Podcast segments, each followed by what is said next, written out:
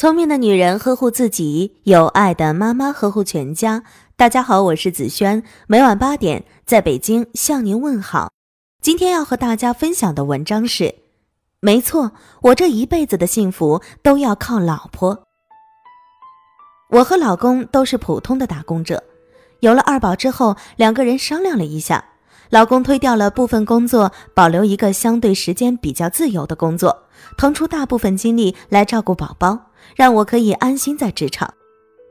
说实话，老公真的很棒，他把二宝照顾得很好，家里也拾掇了，至少没有很脏很乱。但有段时间很烦躁，每次回家发现各种不如意的，比如衣柜里乱七八糟，地板角落里结满蜘蛛网。油烟机油盒满出来了，还有孩子身上总有小伤小疤。总之，在我的眼里，就是老公没有做好，于是忍不住就会抱怨他。偶尔一两次，老公也忍了，只默默抗议一句：“我已经比别的男人做得好了。”后来，当我又一次抱怨时，他看着我很久，然后沉默半天，说了一句：“如果你用鼓励的方式评价，可能会更好一些。”听了这句话，我的心里又酸又难受又尴尬。我知道我错了。老公说的是对的，他做的很努力了。对一个男人来说，他以自己最大的极限在照顾孩子、照看家里，可是得不到一点肯定，等来的都是抱怨。如果角色互换，我会怎样呢？其实现实生活中，这样的否定式伴侣并不在少数。你连这么简单的事情都做不好，还能干嘛？你怎么什么都不会？除了吃饭睡觉，你还会什么？你这么笨，我当初是怎么想的？怎么就和你结了婚？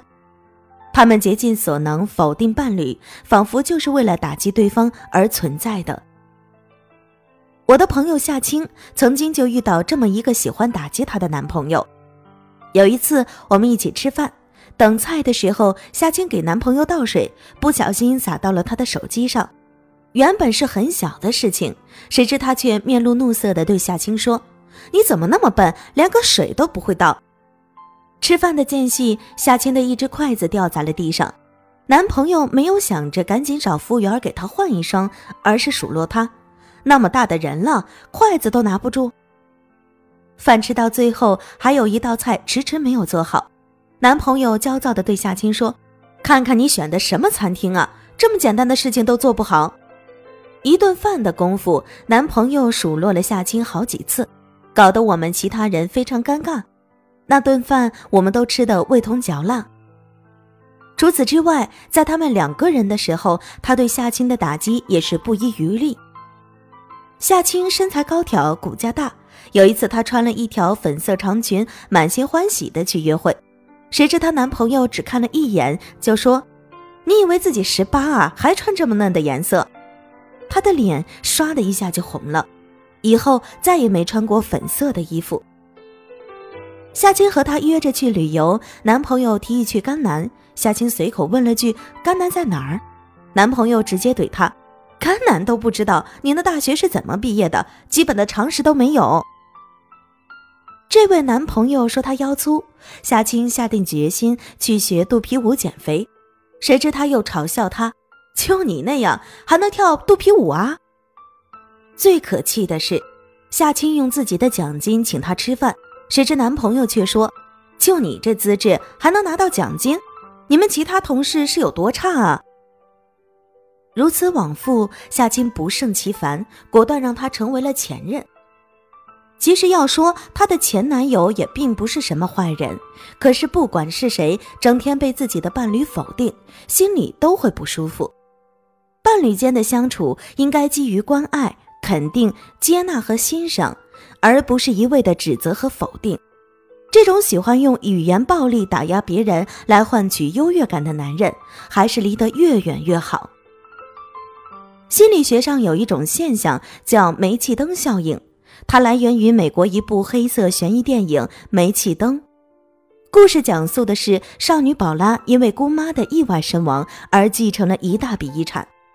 青年安东为了谋取宝拉的财产，先是向宝拉求爱，确定关系，其后用尽各种方法，企图把宝拉逼疯，将她送进精神病院，从而获得宝拉的巨额财产。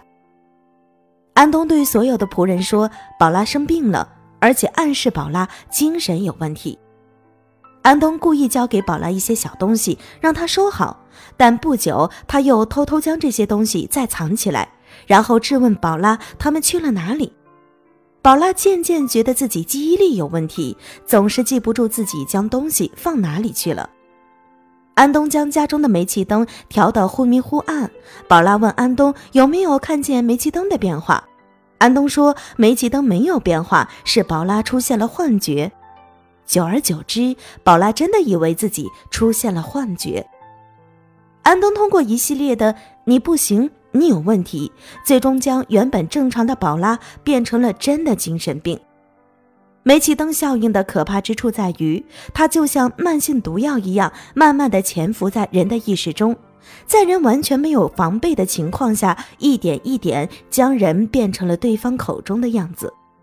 试想一下，当你最亲密的伴侣整天在你的耳边不停的说“你不行”。你差劲儿，你无能，给你灌输各种负面信息时，慢慢的你也认同他的说法，真的认为自己就如他说的那么无能和不堪，这将是多么可怕的一件事情。为什么婚姻中会出现那么多否定式的伴侣？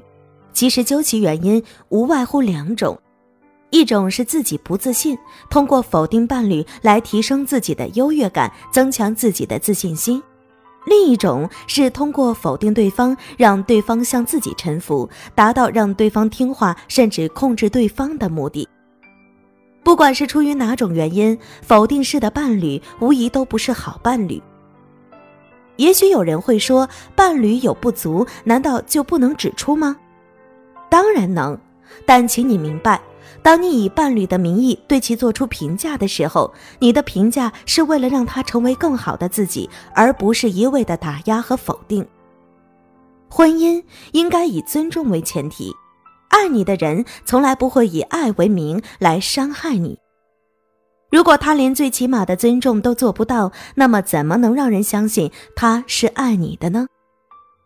蔡少芬曾经无数次在公开场合不吝夸赞自己的老公张晋。张晋凭借一代宗师获奖时，在获奖感言中，他感谢妻子蔡少芬一直以来的支持和肯定。我的太太是蔡少芬，有人说我这辈子都要靠她，我说没错，我这辈子的幸福都要靠她。他们的相互尊重和互相鼓励，成就了双方，让他们都成了更好的自己。也打脸了那些唱衰他们女强男弱婚姻的人。关于什么是好的婚姻的问题，不同的人有不同看法。但是不相互尊重的婚姻必然不是好婚姻。有时候婚姻幸不幸福，只在几句话的差别。今晚的有听妈妈就到这里了。如果您觉得不错，请分享给您的朋友们吧。我是子轩，让我们明天再见。晚安。